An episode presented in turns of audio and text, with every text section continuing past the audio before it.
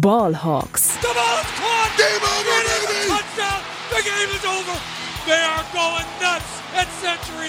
Hey und herzlich willkommen zum offiziellen Podcast der German Seahawkers. Heute mit Max, Jonas und Henry. Einen wunderschönen guten Tag und herzlich willkommen zu einer weiteren Folge Ballhawks, dem offiziellen Podcast der German Seahawkers. Mein Name ist Max Brennig und an meiner Seite heute zwei geschätzte Kollegen. Einmal der liebe Henry Wohlfahrt.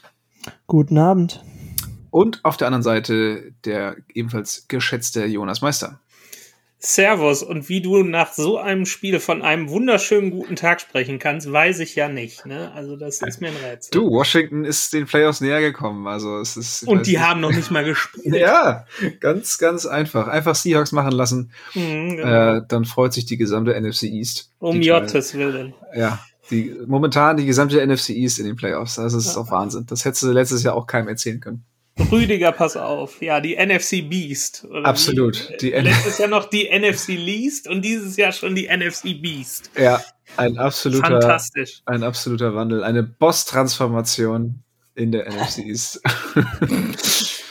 ja, kurze Woche, aber trotzdem dachten wir uns, ähm, wir schenken euch einfach mal zwei Folgen und ähm, vielleicht dazu schon mal eine kurze Info. Wir haben das folgendermaßen geplant, dass wir ähm, ja, heute am, am Montag aufnehmen. Wir planen auch die Folge heute noch zu schneiden und rauszuschicken. Ähm, und dann wollen wir morgen am Dienstag mit den Jungs vom ist das das Niners Empire oder sind es die 49ers Germany? Ich kann mich da. Das ist immer so die Frage bei denen. Äh, ähm, jedenfalls mit, mit äh, dem lieben Lasse Riedenklau äh, nehmen wir eine Folge auf zum Matchup der Seahawks gegen die Niners und dann werden wir die Folge quasi beide verwenden. Also ähm, eine Folge für beide Kanäle. Äh, nicht, dass ihr euch wundert, wenn da auf einmal fremde Stimmen euch begrüßen. Ihr seid trotzdem richtig beim Baulogs Podcast. Aber wir dachten uns, sparen wir uns ein bisschen Zeit bei der kurzen Woche und liefern euch trotzdem genug Infos, damit ihr vernünftig vorbereitet seid auf das Spiel des Seahawks gegen den Erzrivalen aus San Francisco. Und ähm, ja, heute natürlich unser Recap zum Spiel des Seahawks gegen die Panthers. Und bevor wir da ganz tief reingehen, natürlich wie immer kurz und kompakt unsere Seahawks News. Frisch aus dem Lockerroom, unsere Seahawks News.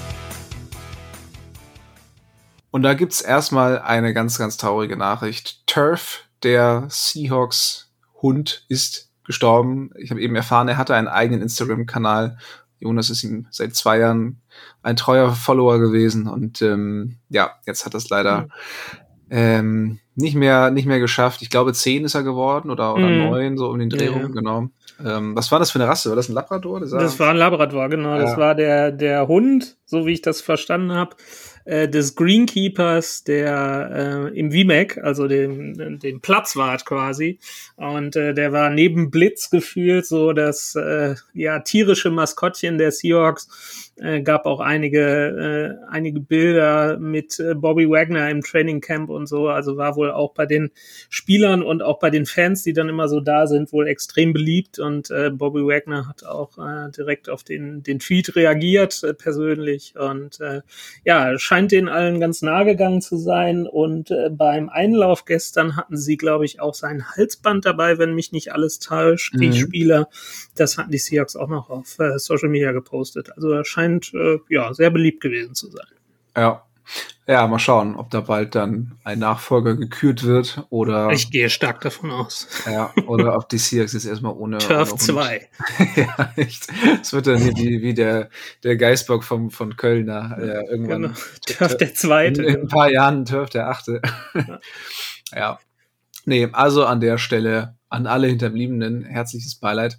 Ähm, ja, bisschen sportlicher geht's dann jetzt weiter und zwar äh, ein paar Verletzungen beziehungsweise Krankheiten.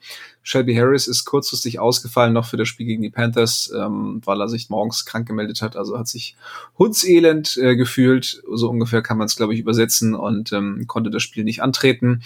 Ähm, Defensive Tackle Kollege Al Woods musste dann im zweiten Quarter raus, hatte, hatte sich verletzt die beiden Running Backs, Kenneth Walker und DJ Dallas, beide ebenfalls noch nicht fit zu, äh, zum, zum Anpfiff. Also beide waren ja die Woche über questionable und haben es am Ende nicht rechtzeitig geschafft. Alle sind auch stand jetzt weiterhin fraglich für Donnerstag. Also es ist noch niemand geklärt, aber auch noch keinerlei Verschlechterungen gehört oder beziehungsweise noch keine neuen Details. Ähm, auch bei den neuen Verletzungen, da muss man jetzt erstmal abwarten. Wir sind natürlich noch sehr früh in der Woche und wir haben ja, wie gesagt, eine kurze Woche für die Seahawks. Also ja, macht es nicht einfacher, sich von Verletzungen zu kurieren, aber bei Walker und Dallas klang es ja so, als wären sie jetzt nicht unglaublich weit entfernt davon gewesen zu spielen. Bei beiden kam die Absage ja relativ spontan und relativ kurzfristig. Von daher kann man da nochmal die Daumen drücken. Auch angesichts des Laufspiels der Seahawks, da werden wir gleich nochmal drauf zu sprechen kommen, ähm, dass zumindest mal Walker äh, rechtzeitig fit wird. Aber ja, dazu halten wir euch auf unseren Social Media Kanälen auf dem Laufenden. Und ähm, ja, ohne jetzt hier weiter die Zeit zu verschwenden, würde ich sagen, starten wir rein ins Recap des Spiels der Seahawks gegen die Panthers. Let's Talk Turkey. Der Rückblick. Wie immer fragen wir natürlich zu Beginn äh, so ein bisschen die Stimmungslage ab hier bei allen Beteiligten. Ähm, Jonas, du hast schon durchklingen lassen, für dich ist heute auch kein, kein wunderschöner, schöner, guter Tag, wie ich ihn angekündigt habe. Ähm, ja, vielleicht kannst du einfach mal so ein bisschen, ein bisschen raushauen, so dein, dein Gesamteindruck vom Spiel, ohne jetzt äh, zu sehr ins Detail zu gehen. Das machen wir natürlich gleich noch. Genau. Mal so ein bisschen, wie sind deine Gedanken, wie waren deine Gedanken direkt während du spielst und nach? Ja, also ich war gestern noch unterwegs und äh, so hab die, die Red Zone so äh, den frühen Slot so ein bisschen nebenher zwischendurch mal auf dem Handy geguckt und war dann quasi pünktlich zum, zum Kickoff äh, zu Hause und äh, hatte, hatte mich eigentlich auf das Spiel gefreut. Aber ich glaube, das sagt relativ viel aus, dass ich nach der Vorstellung schon äh, kurz nach dem Two-Minute-Warning der ersten Halbzeit äh, ins Bett gegangen bin und mir dann die restliche zweite Halbzeit noch nicht mal im Live-Spiel, sondern in der Red Zone äh, auf dem iPad im Bett gegönnt habe und dabei so halb eingeschlafen bin, beziehungsweise zwischendurch mal geflucht habe, weil das war wirklich, äh, ja, äh, Weak, Katastrophe. also schön war es nicht. Schön war es nicht, ja, so kann man es so zusammenfassen. Henry, würdest du das so unterschreiben? Übel war es. Ähm, weil, ähm, weil uns diese Niederlage auch, was äh, eine potenzielle Playoff-Teilnahme angeht, total stark zurückwirft. Ich hatte die eigentlich schon mehr oder minder eingeplant, wenn man jetzt auch sich den restlichen Schedule anschaut, ne, ähm, jetzt am Donnerstag gegen die Niners, äh, dann gegen die Chiefs, gegen die Jets und gegen die Rams, ähm, muss man da eigentlich mindestens mit zwei Siegen raus, die dann nicht so leicht werden, glaube ich. Ähm, ich glaube, äh, ESPN oder NBC hat uns bei einer Playoff-Chance von 42 Prozent, was für mich eigentlich ja sich relativ realistisch anhört. Ähm, also jetzt nach dem Spiel sind die Chancen für mich schon nochmal drastisch gesunken. Ähm, und äh, es wäre für mich auch Stand jetzt tendenziell eine Überraschung, wenn wir die Playoffs doch noch ähm, schaffen.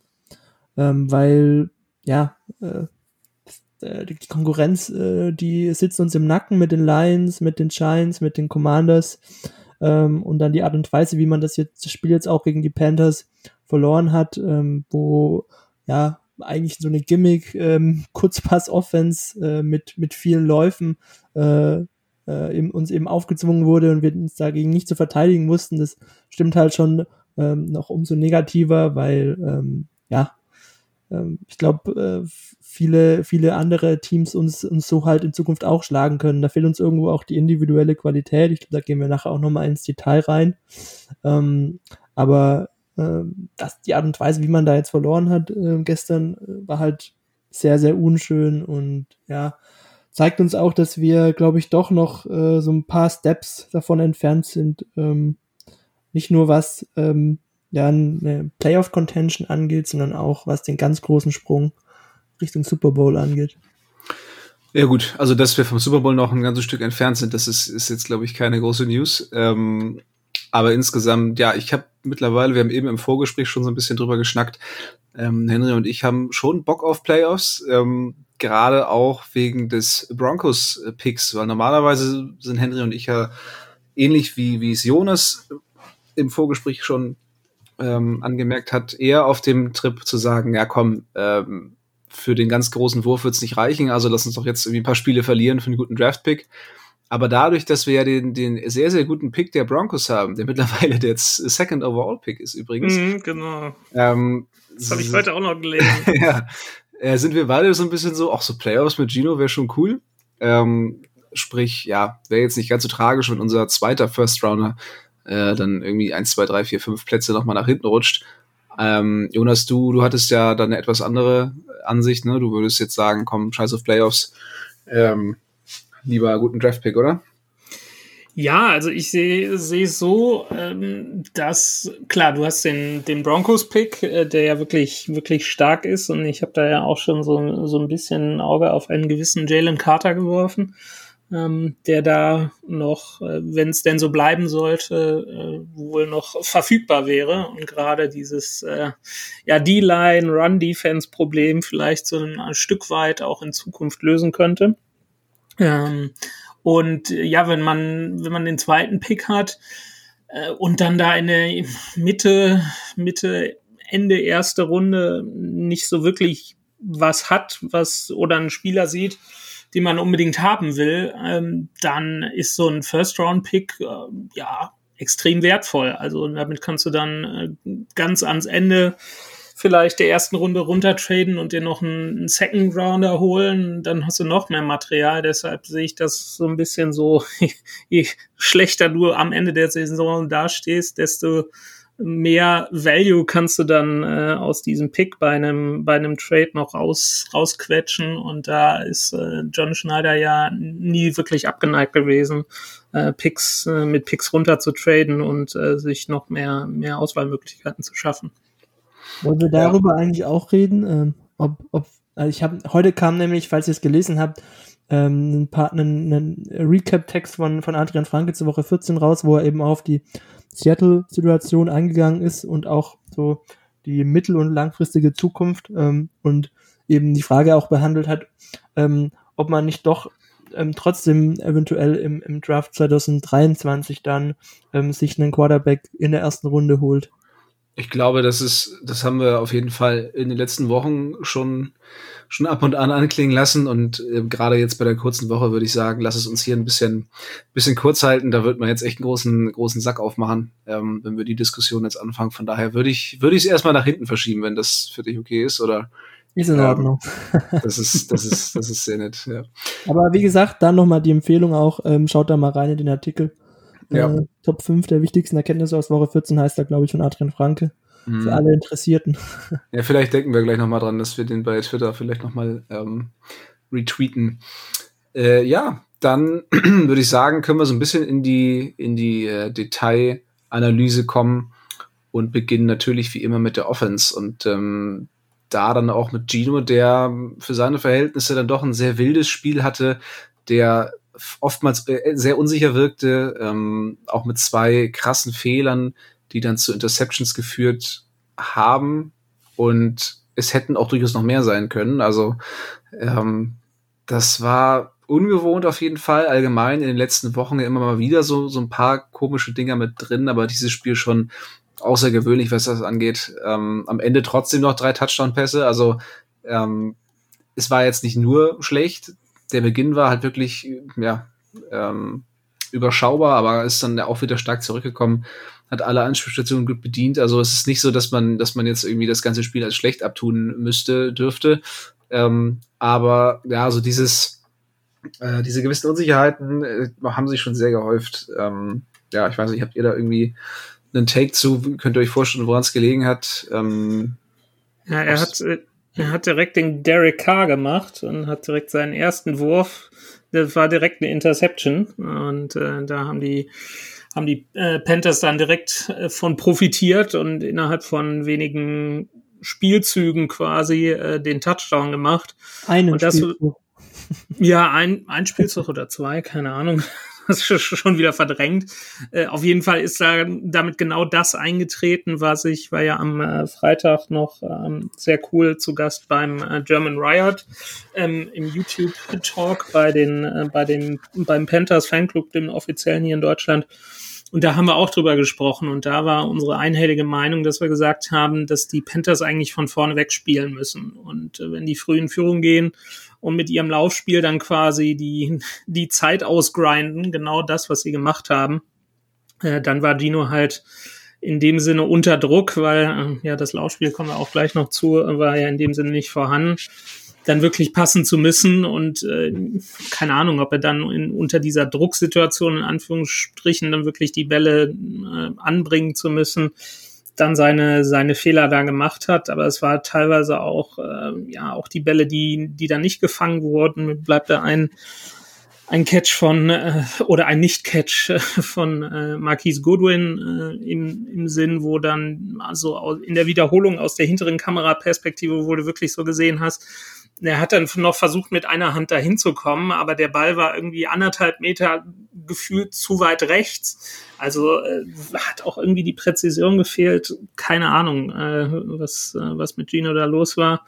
Er war letzte Woche nach dem, nach dem Rams-Spiel, das äh, hatte unser äh, geschätzter Präsident Lukas noch angemerkt, ähm, klang der in der, in der Pressekonferenz sehr erkältet. Weiß ich nicht, ob ihm vielleicht auch diese, diese Grippewelle, die da scheinbar durch die Mannschaft zu gehen scheint, die auch Shelby Harris erwischt hat, irgendwie beeinflusst zu haben. Aber so, so solide wie in den letzten Wochen war es irgendwie nicht. Ja, vielleicht, wenn man dazu auch noch mal ein paar Zahlen nennt. Ähm, ich glaube, in den ersten vier Wochen war Gino Smith die äh, nach, nach Expected Points äh, die Nummer fünf und ähm, jetzt eben seit Woche 5 bis eben Woche 14 nur noch die Nummer, ich glaube, ähm, 18 nach Expected Points added. Ähm, also äh, da sieht man auch, dass, wie gesagt, äh, ja, die Effizienz der Offense schon auch nachgelassen hat. Ähm, und was auch äh, noch erwähnenswert ist, finde ich, das hatten wir jetzt auch vor dem Podcast schon besprochen, ist, dass kein anderer Quarterback ähm, ähm, bezüglich Interceptions, Sacks und Fumbles ähm, mehr Expected Points verloren hat seit Woche 5 als eben Gino Smith. Ähm, was da vielleicht trotzdem ein positiver Takeaway ist, für mich zumindest, ist, dass trotzdem äh, ja, durchschnittliche ein durchschnittlicher Output dabei rauskommt mit äh, Platz 18 nach Expected Points pro Play. Also ich habe trotzdem, wie gesagt, auch gestern das Gefühl gehabt, auch wenn die Fehler passieren, die Offense wird nie komplett äh, ausgeschaltet. Also es gibt trotzdem immer diese gewisse Baseline. Ähm, ich weiß ja nicht, dieses Wort benutze ich, glaube ich, auch jede Folge irgendwie. Ähm, aber ähm, es gibt immer diese gewisse Baseline bei Gino Smith, wo ich das Gefühl habe, ähm, man punktet trotzdem jede Woche. Ähm, das war jetzt auch gestern der Fall, wenngleich das für mich, glaube ich, äh, das, das schlechteste Spiel von ihm in dieser Saison war. Ja, das Problem, was ich da sehe, du sagst, man punktet auch äh, jede Woche und die, die Seahawks Offense ist, glaube ich, auch Nummer 5 Scoring Offense dieses Jahr in der NFL, auch nach gestern. Ähm, sie punkten halt eigentlich nur durch die Luft. Ne? Das ist halt, ist halt das Problem. Also das, das Run-Game ist nicht vorhanden und dadurch wirst du halt eindimensional und dann auch, auch ausrechenbar. Also was gestern auch irgendwie überhaupt gar nicht funktioniert hat. Was mir dann auch so aufgefallen ist, was, äh, was unheimlich stark war in den ja, ersten Wochen, will ich nicht sagen, aber in der ersten Saisonhälfte, war halt dieses Bootleg-Game von, von Geno Smith, wo er dann aus der, aus der Pocket rausgerollt ist und dann auch äh, über die kurzen Routen dann seine Tidends gefunden hat und die dann ähm, Yards after Catch gemacht haben, wo er dann auch mal die Mitte attackieren konnte. Das ja. hat gestern für also, mich überhaupt gar nicht stattgefunden und das ist halt so ein bisschen, wo ich mir denke, boah, puh, wo ist es hin, das, äh, das Konzept.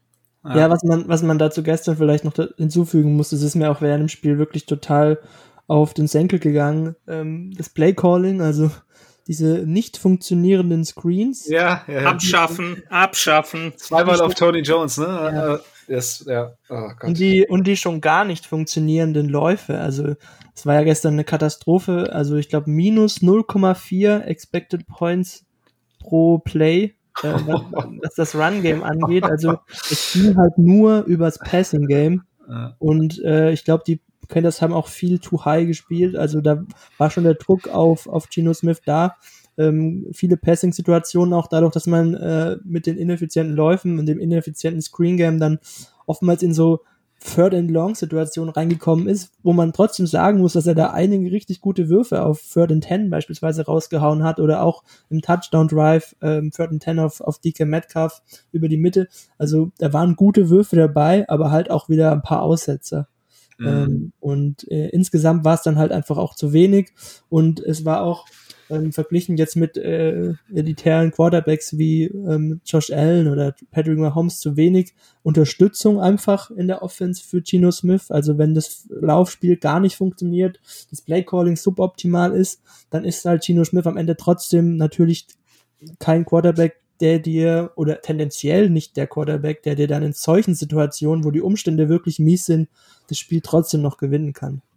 Was jetzt auch kein Shot gegen Gino Smith ist. Also er spielt ja trotzdem eine gute Saison und ich bin ja auch äh, einer, der ihn, äh, glaube ich, mit am meisten ähm, schätzt äh, unter, unter den Seahawks-Fans oder unter den Football-Fans. Und ich bin begeistert von seiner Saison bislang. Trotzdem ähm, reicht es dann halt nicht, in, wenn, wenn, äh, wenn er sonst keine Hilfe bekommt. Ja. Ja, wenn man in der Offense bleibt ähm, und so ein bisschen auf die Receiver schaut, denke ich, kann man ähm, konstatieren, dass das einfach ja weiterhin einfach grundsolide ist. Also Metcalf und Lockett zuverlässig wie und je. Lockett mit einem unglaublich schönen Touchdown-Catch, der mich ähm, fast ein bisschen an diesen einen äh, Wilson auf Lockett Touchdown erinnert hat, ja. äh, in die hinterste Ecke der Endzone. Gegen die Rams. Ähm, genau, in, in Action Green. Ähm, Lockett wieder, ja, absoluter Toe-Drag-Swag. Und ähm, dahinter muss ich sagen, jetzt auch noch mal hier eine Lanze brechen für Marcus äh, Goodwin, der wirklich meiner Meinung nach sich sehr solide macht als Wide Receiver 3, ähm, der für mich auch das Beste ist, was die Seahawks seit langem auf Wide Receiver 3 haben. Mhm. Ähm, also ich finde, der qualifiziert sich gerade absolut für eine, für eine längerfristige Zusammenarbeit. Ähm, also irgendwie ein Zwei-Jahres-Vertrag oder so, da würde ich würde ich absolut ähm, drauf, drauf drängen. Jetzt auch wieder fünf Catches für 95 Yards und ein Touchdown am Ende. Ähm, war natürlich Garbage Time, aber hat er sich trotzdem schön, schön gelöst, äh, aggressiv am Catchpoint gewesen, ähm, dem Verteidiger da den Ball weggeschnappt und Tackle gebrochen zum Touchdown. Also ja, gefühlt waren die Panthers nicht mehr ganz bei der Sache, aber trotzdem gut gemacht. Ähm, davor auch bei einem ganz wichtigen dritten und langen äh, als Anspielstation da gewesen, äh, einen Ball noch hoch aus der dritten Etage gefischt, äh, direkt an der, an der äh, Auslinie und beide Füße noch reinbekommen. Also mehrere das, gute Szenen. Ja, das wäre jetzt auch meine Frage gewesen äh, an euch. Würdet ihr ihn, weil du gerade sagtest, zwei Jahresvertrag, also würdet ihr ihn wirklich verlängern, beziehungsweise ihn einen Vertrag anbieten? Also ist jetzt auch vor ist, ein paar ist, Tagen 32 geworden. Ja, es ist natürlich also, immer eine Frage des Geldes. Ähm, aber so ein, zwei Jahre würde ich ihm auf jeden Fall, würde ich ihn auf jeden Fall gerne noch bei den Seahawks sehen. Ähm, Gerade weil ja auch alles, was wir dahinter so haben, sprich Eskridge, äh, Penny Hart, äh, drängt sich nicht gerade auf, möchte man sagen. Das ist noch nicht sehr freundlich ausgedrückt. Nein, ähm, also ja, ich kann mir auch gut vorstellen, dass man im Draft jetzt nochmal zuschlägt. Jackson da hat man ja ordentlich. Wie bitte? Da holt man sich Jackson Smith und Jigba von Ohio State. Ja, gut, das ähm, diese Namen sagen mir momentan noch nichts. Ich bin, äh, ich bin noch nicht im Draft-Modus. Ähm, alle College-Fans müssen jetzt einmal weghören. Aber ja, also für mich bis jetzt echt starke Saison in seinen, im, Rahmen, im Rahmen seiner Möglichkeiten. Ja. Ähm, gefällt mir gut. Ja. Ähm, Running Game. wir haben schon, wir haben es schon so ein bisschen, bisschen angeteased. Ähm, ei, ei, ei. Boah, also ich, ich hatte vor dem, vor dem Spiel mit, mit Tony Jones gerechnet tatsächlich. Ich glaube, es war Adam Schefter, der, der es getweetet hatte und habe daraufhin dann auch mein Verletzungs- und Bi-Week gebeuteltes Fantasy-Team mit Tony Jones Jr. bestückt, der dann aber mal sowas von äh, Schlechte Entscheidung. stand. Na, die Entscheidung war okay, wenn ich, also wenn, wenn ich lese, dass Jones da auf jeden Fall den Start bekommt vor Homer, dann stelle ich ihn auf. Ähm, aber der hat ja wirklich überhaupt nichts gesehen. Ich glaube, irgendwie zwei Snaps oder zwei, zwei Carries hatte er. Snaps waren es schon ein paar mehr, aber ähm, ja, zwei Carries, zwei Targets und das war's. Also den konntest du komplett knicken. Travis Homer sah absolut schrecklich aus. Ähm, den kannst du halt als Running Back, als Runner, ähm, wie auch schon in den letzten Jahren, absolut knicken. Ähm, der Elitärer Passblocking. Äh, typ, ich wollte gerade sagen, der kann Passblocken und der kann Special Team spielen und ähm, für alles andere bin ich sehr froh, dass wir da auch andere Experten im Roster haben. Äh, aber da sieht man dann eben gerade dadurch, dass das Seahawks Laufspiel eben nicht so ähm, nicht so durch, durch Scheme funktioniert, sondern dann doch eher durch, durch Big Plays von Walker, wenn denn mal was läuft, ähm, sieht man dann seinen Ausfall auch relativ stark. Also es gibt ja Laufspiele, ähm, es, gibt, es gibt ja Running Games wie das der Niners, da kannst du gefühlt jeden hinterstellen. Das ist einfach so gut geschemt und, und, und so vielseitig, das, das klappt halt irgendwie.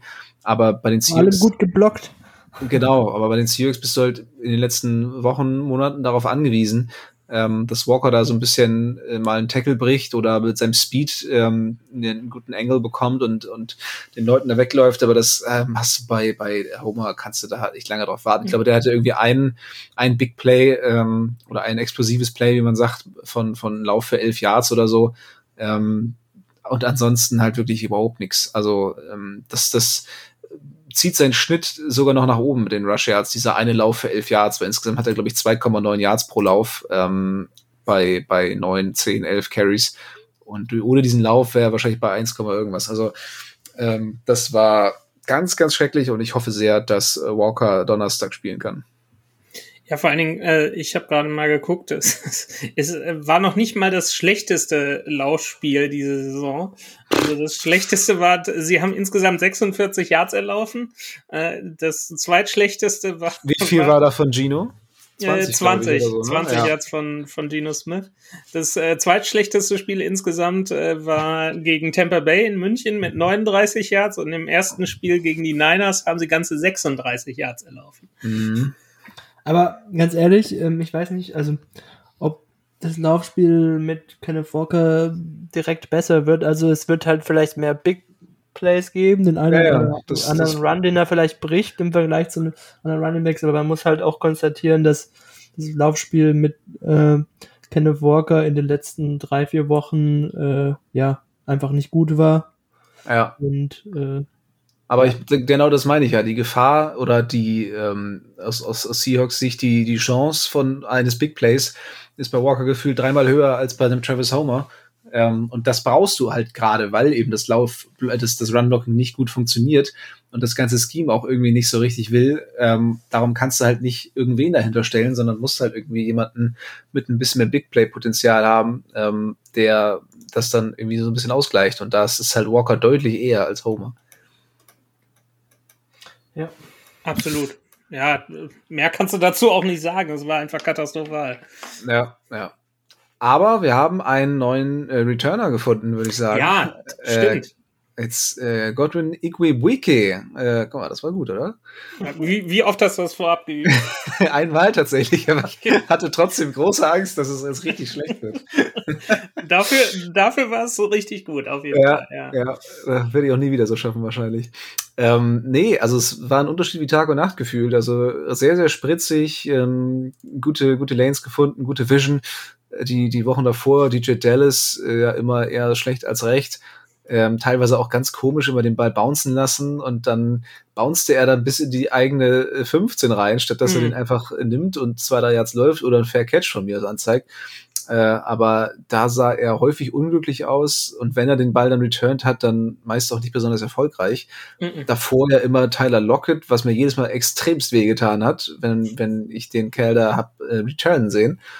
Und ähm, ja, also mal gucken, ob es reicht jetzt für ihn, ähm, sich dadurch tatsächlich jetzt ins Team zu spielen, ähm, einen, einen festen Spot sich irgendwie zu ergattern, auch wenn Dallas wieder fit werden sollte. Aber also meinen Segen hätten sie. Definitiv.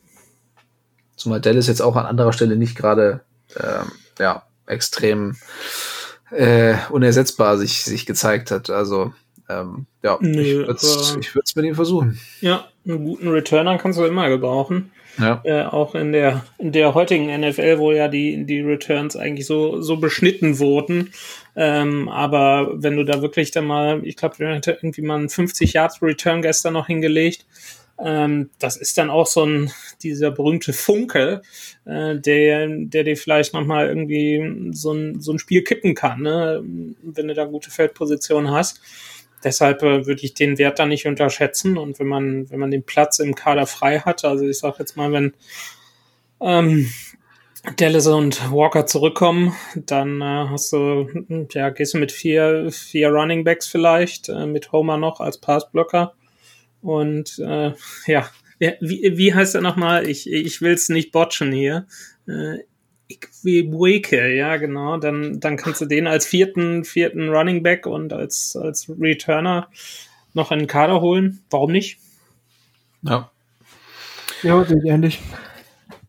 Dann, äh, ja, ich habe jetzt ähm, die, die Offensive Line nicht extra notiert. Ich glaube, da kann man insgesamt festhalten, dass die Pass Protection wieder besser funktioniert hat. Gerade auch Charles Cross hat nur zwei Hurries erlaubt bei 42 Passbox Snaps. Also ähm, das war, war sehr solide im Laufblocking, dann aber ja halt auch wieder sehr überschaubar. Also das sind ja.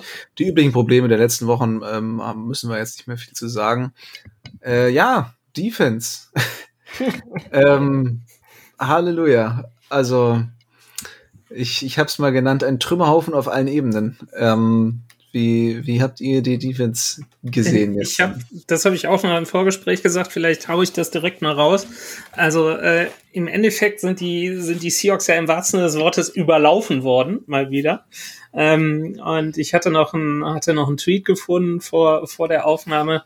Äh, die Seahawks haben in den letzten fünf Spielen insgesamt, insgesamt 961 Rushing Yards zugelassen. Ja. Das muss man erstmal sacken lassen. Ja. In den letzten vier Spielen ist es sogar ein Schnitt von, von über 200 Yards pro Spiel. Und also. was man auch, was man auch sagen muss, äh, 0,26 Expected Points pro Run ist, glaube ich, auch Season High. Ah. Letzte, letzte Woche noch 0,24, aber diese 0,26 Run, äh, Expected Points pro Play ähm, sind im 97. Perzentil. ähm, in, in welchem Zeitraum jetzt? Ever. Oh Gott. Also seit, oh mein ich weiß nicht, seit Stats gezählt werden, wie auch immer. Ja, boah, ähm, krass. Das geht irgendwann Ende der 90er los oder oh ne? ähm, ja, aber so gewinnt man halt keine Spiele, ne? Ja, das ist wirklich pathetic. Also vor allen Dingen, was, was bitter ist, ähm, du hast keine richtigen, ähm, das ist halt, war so das, das Spiel, was ich auch erwartet hatte, ne? dass Carolina, wenn die in, in Front gehen, dann einfach immer so, ja, fünf, sechs Yards pro Lauf oder so abreißen und dann vielleicht ein kurzes äh, Second Down haben äh, oder vielleicht ein ganz kurzes Third Down. Und äh, ich lese hier gerade, also die haben äh, Carolina hat äh, keine großen, im wahrsten des Wortes, Big Plays erlaufen. Der, der längste Run, den sie gestern hingelegt haben, der war 26 Yards. Äh, und alles andere war da drunter. Und das ist halt schon echt irgendwie, boah, ja. Wenn du dann wirklich nur die, die Runplays serviert wirst, das ist ja dann auch nicht, ich meine, ich bin weit davon entfernt, mir irgendwelche Schemes auszudenken und wie man das verteidigen kann. Aber ich kann mir schwer vorstellen, oder ich kann mir, kann mir vorstellen, dass das ja quasi mit Ankündigungen passiert ist. Ne? Carolina kommt ja wirklich über, über den Lauf und äh, Pete Carroll hatte dann nachher in der Pressekonferenz noch gesagt, ja, es ist überhaupt nicht so gelaufen, wie wir uns das vorgestellt haben. Äh, dem kann ich nur zustimmen äh, und sagen, wie habt ihr euch das denn vorgestellt? Also äh, Sam Darnold hätte jetzt keinen Air Raid gespielt, denke ich mal. Ähm, aber ja, einfach das, das Laufspiel zu verteidigen, was ja wirklich so offensichtlich ist, und es dann nicht hinzukriegen, das ist schon, ja, fast schon ein Armutszeugnis in der, ganz, ja, dem ganz, Level. Ganz kurz bei ihm, äh, Live News, äh, Pete Carroll seems to indicate Kenneth Walker has a better shot of playing Thursday than DJ Dallas. Also äh, Walkers Wahrscheinlichkeit, ähm, ähm, dass er, dass er fit wird für das Spiel der Niners, sieht ganz okay aus. DJ Dallas eher unwahrscheinlich. Okay. Okay.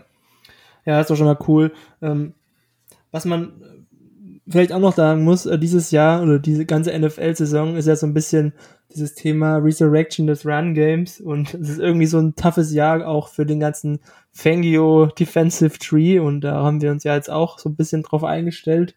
Also diese Too High Safeties, äh, leichte Boxen, die halt jetzt dieses Jahr irgendwie exposed werden. Ähm, was ich jetzt vorhin auch äh, noch gesehen habe ähm, von einem ähm, Seahawks äh, Twitter-Experten, ähm, der eben geschrieben hat, ähm, also letztes Jahr waren die Seahawks, äh, war die Seahawks Run Defense nach Expected Points auf Rang 10 über das ganze Jahr gesehen. Dieses Jahr sind sie auf Rang 27.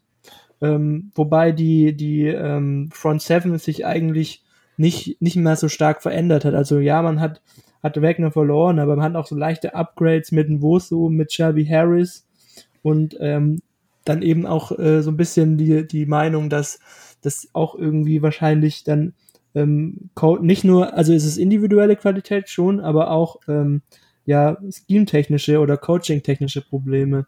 Und ähm, ich glaube, vorhin gab es eben auch noch ein Interview, ähm, das Pete Carroll ja immer einen Tag nach dem Spiel äh, bei Brock and Salt, glaube ich, hat, wo er eben gefragt wird, ob die Seahawks die richtigen, äh, das richtige Personal für dieses Defensivscheme haben und seine Antwort ähm, war jetzt eben, also das kam glaube ich erst vor zehn Minuten oder so raus, ähm, dass äh, sie eben das Personal an das Scheme anpassen müssen und ähm, ja, jetzt sagt er eben in Woche 14 immer noch äh, den, den, den Weg da dafür suchen müssen, um äh, die, die Spieler in äh, ja die möglichst vorteilhafte Situation zu bringen, um Plays zu machen. Ja, das ist auch wieder so Carol, also ne, ja, also viel, viel sagen, also wenig sagen mit, mit viel Worten.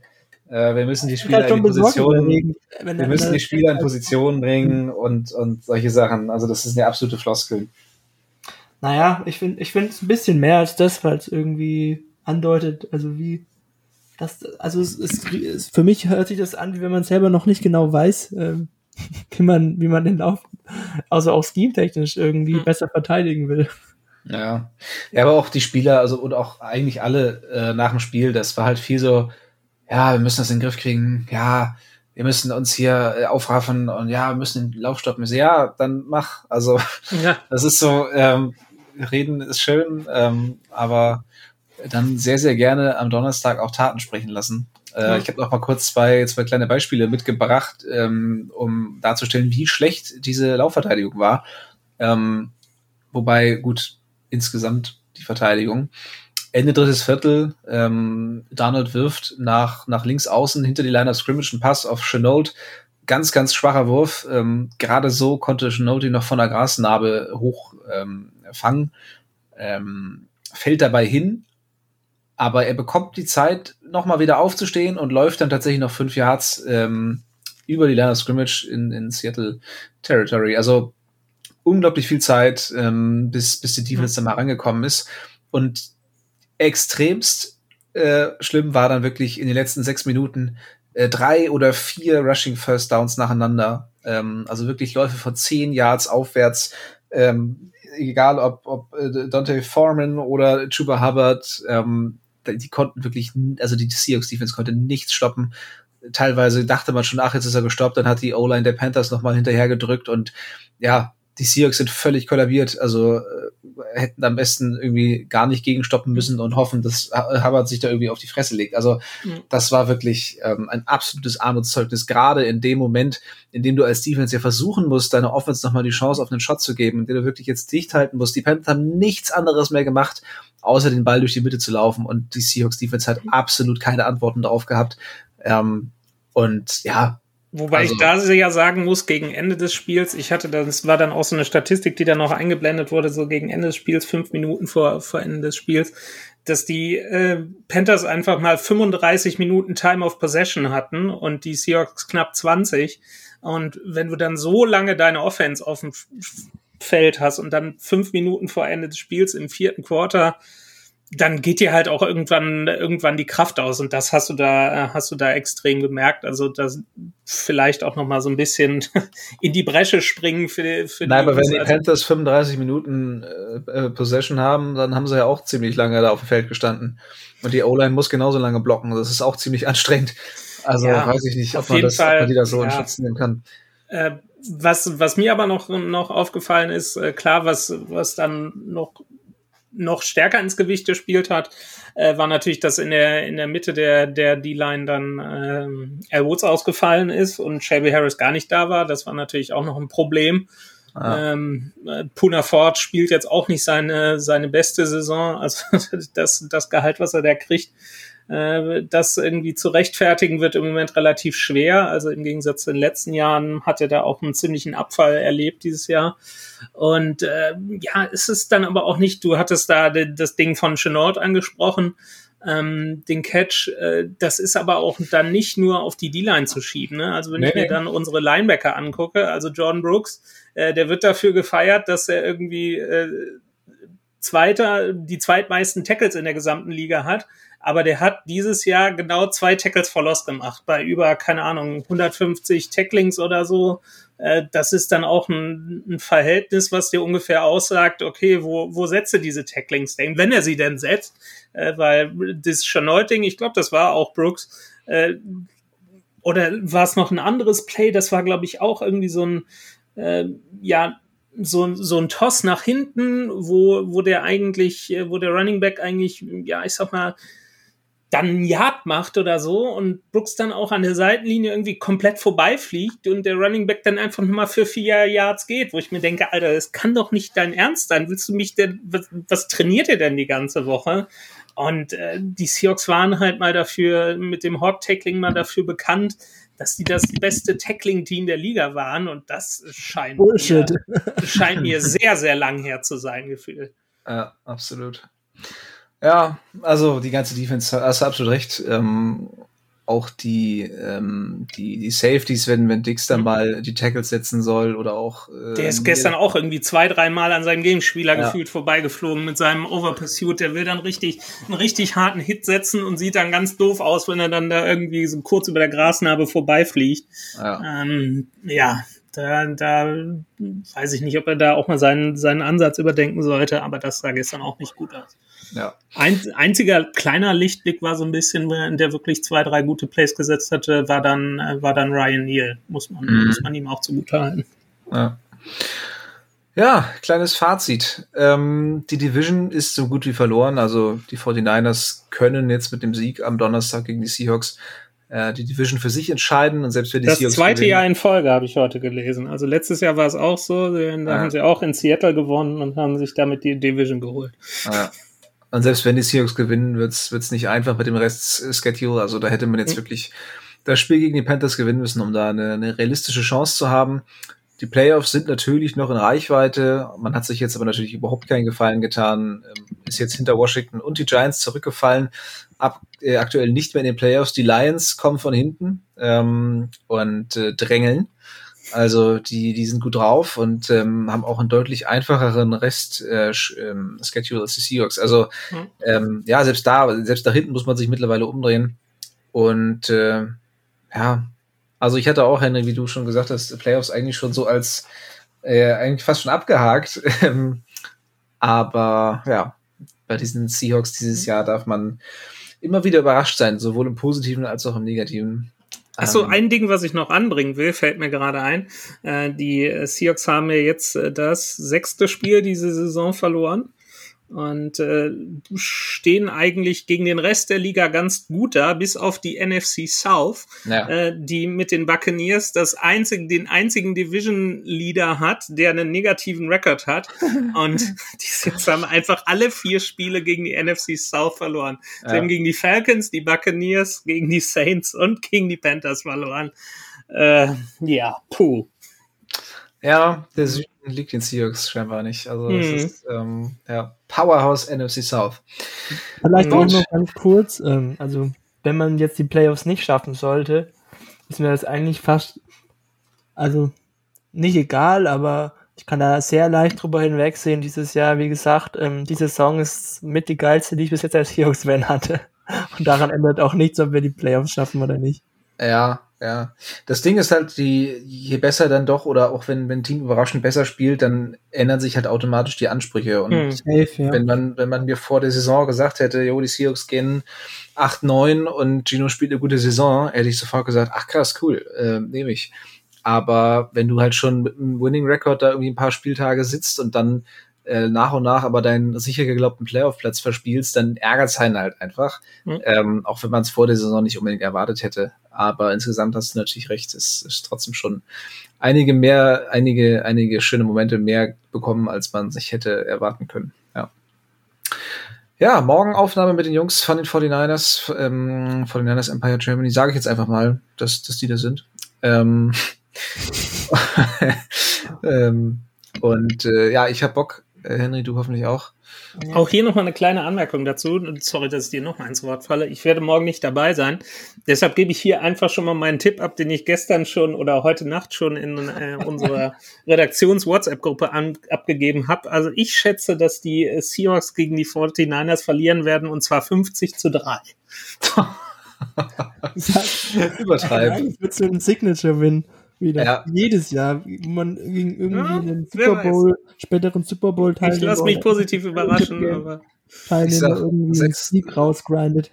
6-3 für die Seahawks. Gott, oh nein. Der arme Thomas, der sich das, das, Spiel angucken muss mitten in der Nacht und dazu die Recap schreibt. Tu ihm ja, das nicht an. Schönes 6-3. Oder so ein, Nach Verlängerung. Ja, oder so ein 2-0 irgendwie. Safety. ich glaube nicht. Ich, ich auch nicht so richtig. Nein, aber äh, vielen Dank an euch beiden ähm, und vielen Dank natürlich auch an alle fürs Zuhören. Ähm, wir hören uns äh, ja im Laufe der Woche nochmal im Recap, äh, in, der, in der Preview auf das 49er-Spiel. Und für heute verabschieden wir uns mit einem gemeinsamen Go Hawks. Go Hawks. Go Hawks. Touchdown! Weitere Infos zu den German Seahawkers gibt's natürlich auch auf unserer Website unter germanseahawkers.com.